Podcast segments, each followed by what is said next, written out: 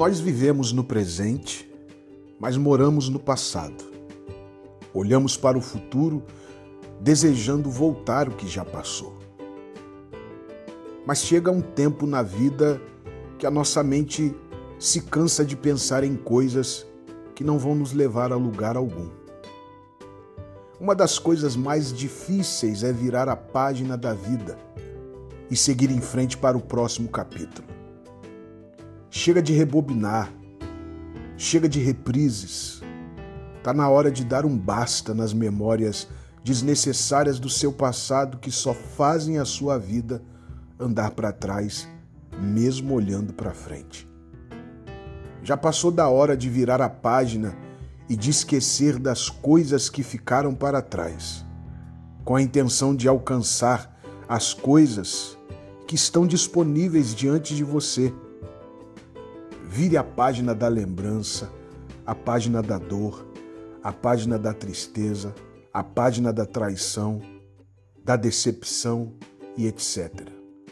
Essas coisas que só nos fazem ter pensamentos negativos.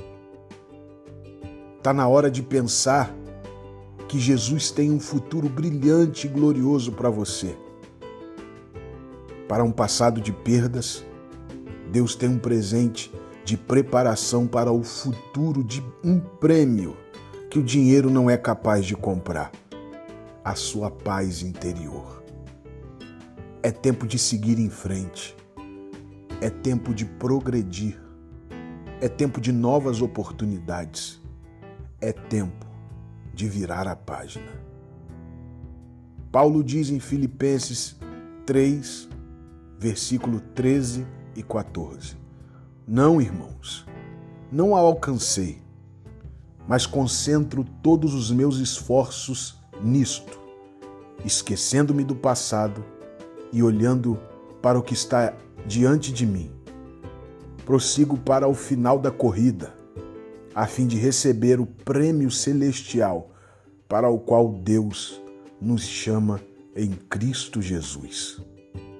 Eu sou o pastor Rafael e o meu desejo é que Deus te abençoe. É tempo de virar a página. Pense nisso. Graça e paz.